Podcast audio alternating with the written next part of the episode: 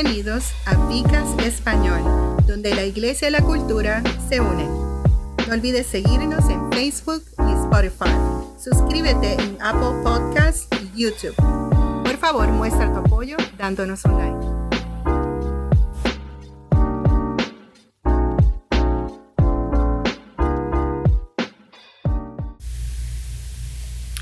Muy buenas, se encuentran en Vicas Español y esta es su servidora Celi Cartagena, directora de Grow Groups y me acompaña. Eh, su eh, hermano, pastor, doctor, eh, anfitrión de Vicas en español, Roberto González. Y hoy comenzaremos, continuaremos en Efesios, pero vamos a comenzar con el tema de Yo soy reconciliado. ¿Quieres darnos un pequeño resumen, Celi, de lo que hemos estado hablando hasta ahora? En el Vicas pasado estuvimos hablando de que somos salvos y que esta salvación viene por medio de Jesucristo. Y estuvimos hablando sobre Efesios 2. Ahora continuamos y la lectura para hoy sería Efesios 2, los versículos del 11 al 22. Efesios 2, los versículos del 11 al 22. Y como mencionó Pastor Robert, hoy vamos a estar hablando sobre yo soy reconciliado. Y es que hoy en día hay muchas paredes físicas que separan a las personas en todo el mundo. Pero también hay un reino espiritual el cual no es muy distinto. También tiene separaciones. Muchas personas hoy en día lo que se conoce como eh, siguen lo que se conoce como idolatría de identidad. Y es que las personas comienzan a idolatrar su nación, su cultura, raza, clase, e inclusive generaciones que conducen a cosas como el nacionalismo, racismo, clasismo, sexismo e incluso el edadismo. Déjenme resumir esto bien rápido. Mm. Nosotros mismos nos hacemos clases y divisiones y lo único que esto conduce es que entonces tengamos una cultura en donde cosas como por ejemplo el edadismo, separamos a las personas por edades eh, y ahora mismo muchas personas envejecientes son víctimas de este tipo de, de cultura. Luego, todas estas divisiones se filtran hacia la religión y hacia la espiritualidad. Vemos algunas naciones o grupos de personas que tienen un solo Dios para ellos y entonces odian a los forasteros. muchas personas podemos ver en la Biblia cómo sufrían por vivir persecución étnica, religiosa. Podemos poner el ejemplo de los samaritanos en, la palabra. Sin embargo, luego de la eh, resurrección de Jesucristo, el mundo cambió. Ese velo de la separación de clases fue rascado.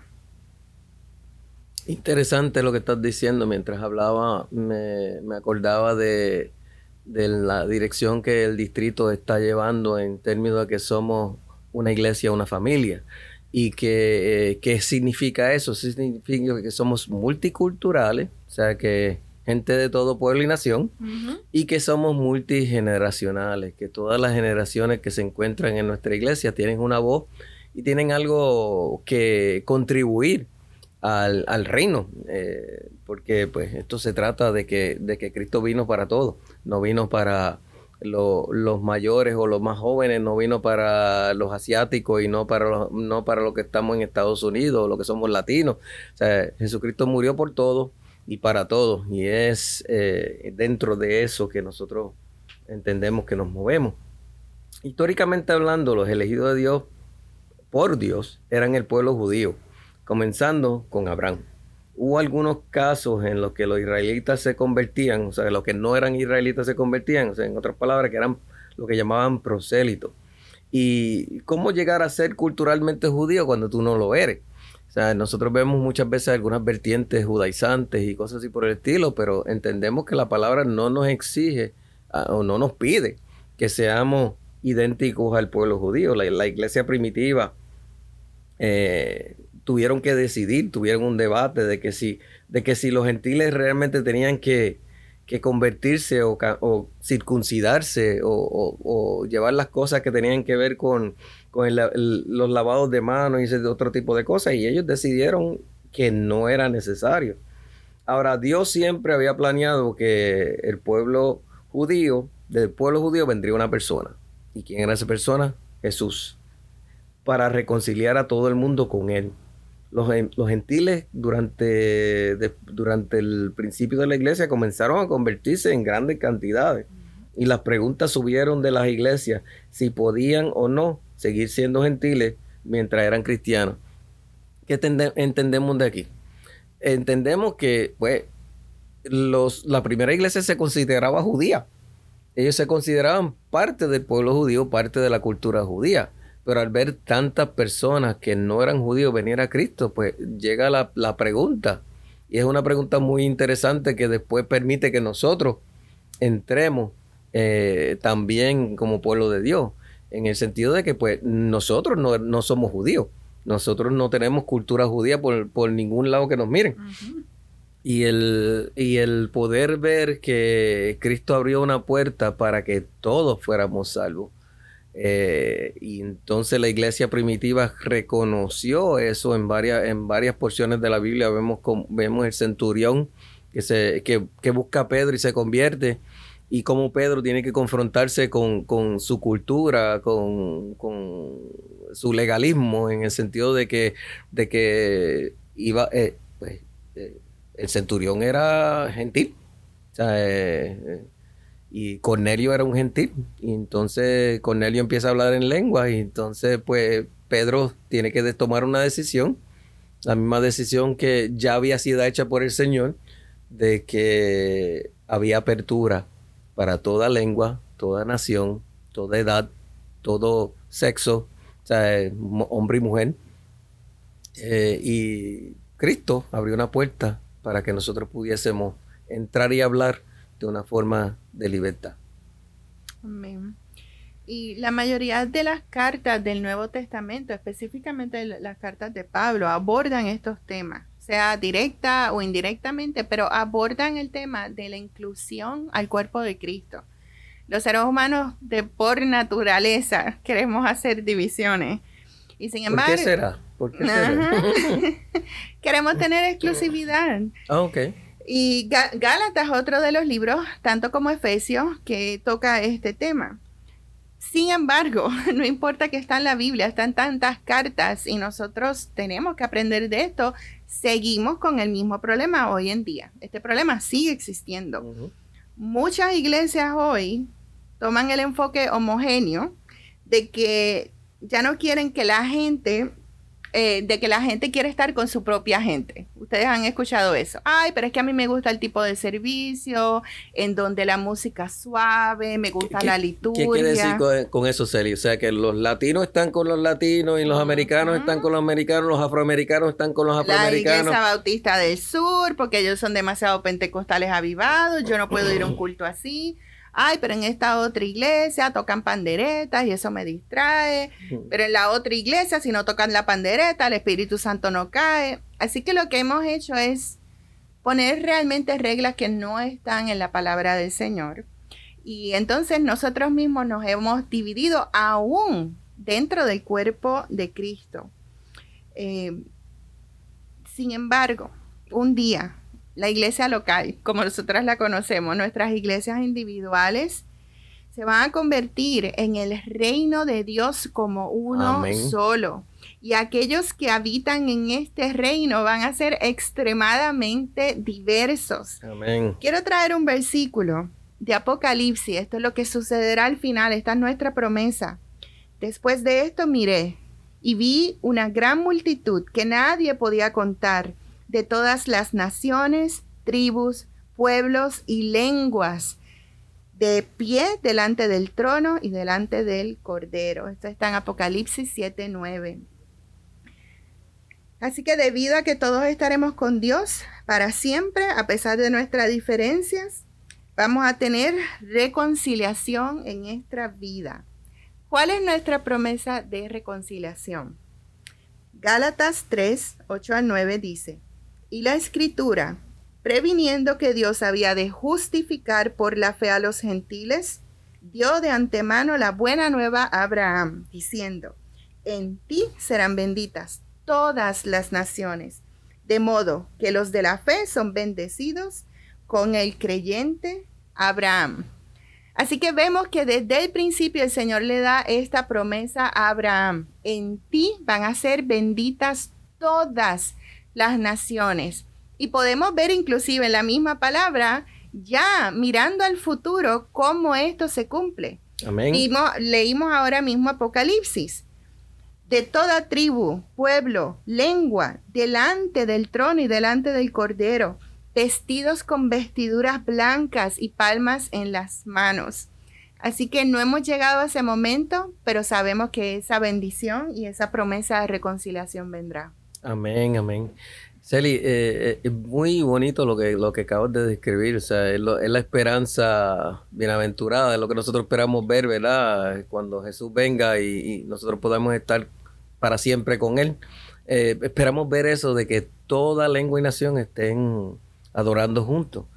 Pero es interesante lo que dijiste anteriormente de la división, de la división de clases, de la división de naturaleza, de la división de cultura, de la división inclusive de, de edades, o sea, de generaciones.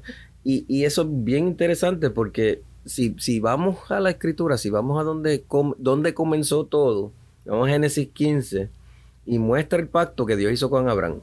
Este pacto fue confirmado con un sacrificio y derramamiento de sangre.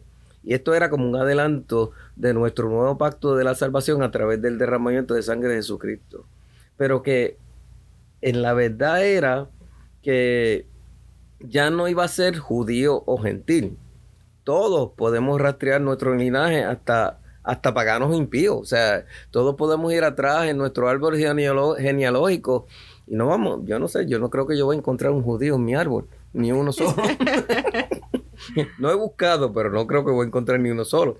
Pero aún así, incluso Abraham vino de una nación pagana. O sea, eh, que el comienzo judío fue de, una, de, de, un pagano que se convirtió, que vino a los pies de Cristo, que vino, o sea, bueno, a los pies de Dios, porque todavía no tenía el conocimiento de Cristo. Pero eh, él salió de Ur de los Caldeos, un lugar que, más tarde nosotros lo llamaríamos Babilonia. Y todo el mundo sabe de, qué incluye Babilonia, qué, trae Babilonia en términos de, pecado, en términos de darle la espalda a Dios, en términos de tener una, una, agenda personal, de, tratar de lograr cosas que, que como reino, que más nadie podía lograr y después, pues, gloriarse ellos mismos de lo que habían logrado. Abraham era probablemente un descendiente de esos babilónicos, de esos babilonios impíos. O sea, ¿cómo se ve nuestra historia familiar? Como cristianos, nuestros ancestros realmente nos dejan, nos dejan algo en lo que jactarse. Eh, ¿Qué quiero decir con esto? Entonces, ¿por qué no jactarse en Cristo? Déjame, déjame ampliar eso. O sea, nosotros no tenemos en qué jactarnos por de dónde venimos, no tenemos en qué jactarnos de, de cuál nuestra, cuáles fueron nuestros ancestros, o sea, si vinimos de la reina de Inglaterra, o si vinimos de los reyes de España, o si vinimos de, de, los indios del Caribe, o de, o, de o de la gente africana que se trajo desde, desde África para acá para ser esclavos. O sea, no hay ninguna forma que nosotros podemos jactarnos sino jactarnos en Cristo. O sea, nuestro DNA, nuestra cultura, nuestra... Todo cambió cuando Cristo llega a nuestras vidas. Todo fue diferente y todo ha sido diferente. Independientemente de, de cómo hayamos sido criados, independientemente, Cristo nos da esperanza para nuestro futuro. Hemos estado separados los unos de los otros y de Él, pero Él promete reconciliación para con, todo el mundo. ¿Tú querías decir algo, Celine? Es importante, ahora que estamos hablando de reconciliación, queremos, que, queremos traer esto y, y está ocurriendo aún dentro de nuestra iglesia. No debiera suceder, pero sí el nacionalismo está arropando a veces nuestras doctrinas, eh, el racismo, está ocurriendo dentro de la iglesia. La Organización de Salud Mundial ha considerado que el edadismo, hacer um, discrimen por las edades, es uno de los problemas más grandes que van a ocurrir en los próximos 20 años. Y de estas cosas no hablamos. Tú, sabes por qué esa última va a ser una de las cosas que más van a pasar. Porque la edad, la, edad promedio de la población está envejeciendo. O sea, nuestra población general, este, cada día la edad promedio es más alta y, y, eso se está convirtiendo, en una situación nacional. ¿Y cómo se ve eso? Los mejores cuidados médicos van para la gente joven, las donaciones automáticamente van para personas que tienen mejores oportunidades. Los trabajos. Así que eh, es, un tipo de, de, discrimen que está muy velado, pero estas cosas tampoco las podemos permitir en la iglesia. Cualquier persona de cualquier edad deberá poder tener la capacidad de servirle al Señor, de liderar dentro de la iglesia. Nosotros no debemos hacer este tipo de exclusiones. El cuerpo de Cristo tiene que estar unificado. Y, y, es lo que vimos nuevamente al final. Cuando lleguemos frente al trono, ninguna de estas cosas van a existir. Por lo tanto, ¿por qué lo hacemos aquí en la tierra? si, si tenemos el reino del Señor ya con nosotros. Amén. Y, entendemos que Dios no hace acepción de personas. Y no solamente estamos hablando de rico y pobre, no solamente estamos hablando de culto o inculto, de educado o no educado, estamos hablando de jóvenes y viejos y estamos hablando de de mujeres y hombres, estamos hablando de todas las diferencias que el hombre ha creado, que Cristo vino a reconciliar. Cristo vino a reconciliarnos a todos consigo mismo sin importar raza, sexo, edad, eh, sin importar ninguna de esas cosas. Es, realmente ese empleador de igual oportunidades que, que, hablamos. O sea, Cristo realmente es el, Equal Opportunity Employer, en el sentido de que Él no ve tu edad, no ve tu, no ve si eres hombre o mujer, no ve si... Si, eres viejo o joven, eh, Él ve tu corazón y ve lo que tú quieres hacer para el reino. Amén. Queremos recordarles que estamos leyendo el del pasaje de Efesios 2, eh, versículos del 11 al 22. Esta discusión se basa en Efesios 2, versículos 11 al 22. Y después o antes, si después quieres eh, sentarte y, leer esos versos y, y ponerlos con el Vicas, vas a poder ver en lo que hemos estado desarrollando en este Vicas. Has estado con nosotros en Vicas en español. Este es eh, su hermano, amigo, anfitrión, pastor Robert González, doctor también en medicina. Eh, hemos estado aquí hablando de, de, Soy Reconciliado. Conmigo ha estado Celi Cartagena, directora de Grow Groups, grupos de discipulados. Que Dios nos los bendiga, que Dios les guarde. Gracias por escuchar. Gracias por acompañarnos en Vicast Español. No olvides seguirnos en Facebook y Spotify. Suscríbase en YouTube y Apple Podcast. Por favor, muestre tu apoyo con un like. Esto hace que crezca el Vicast y a expandir el Evangelio.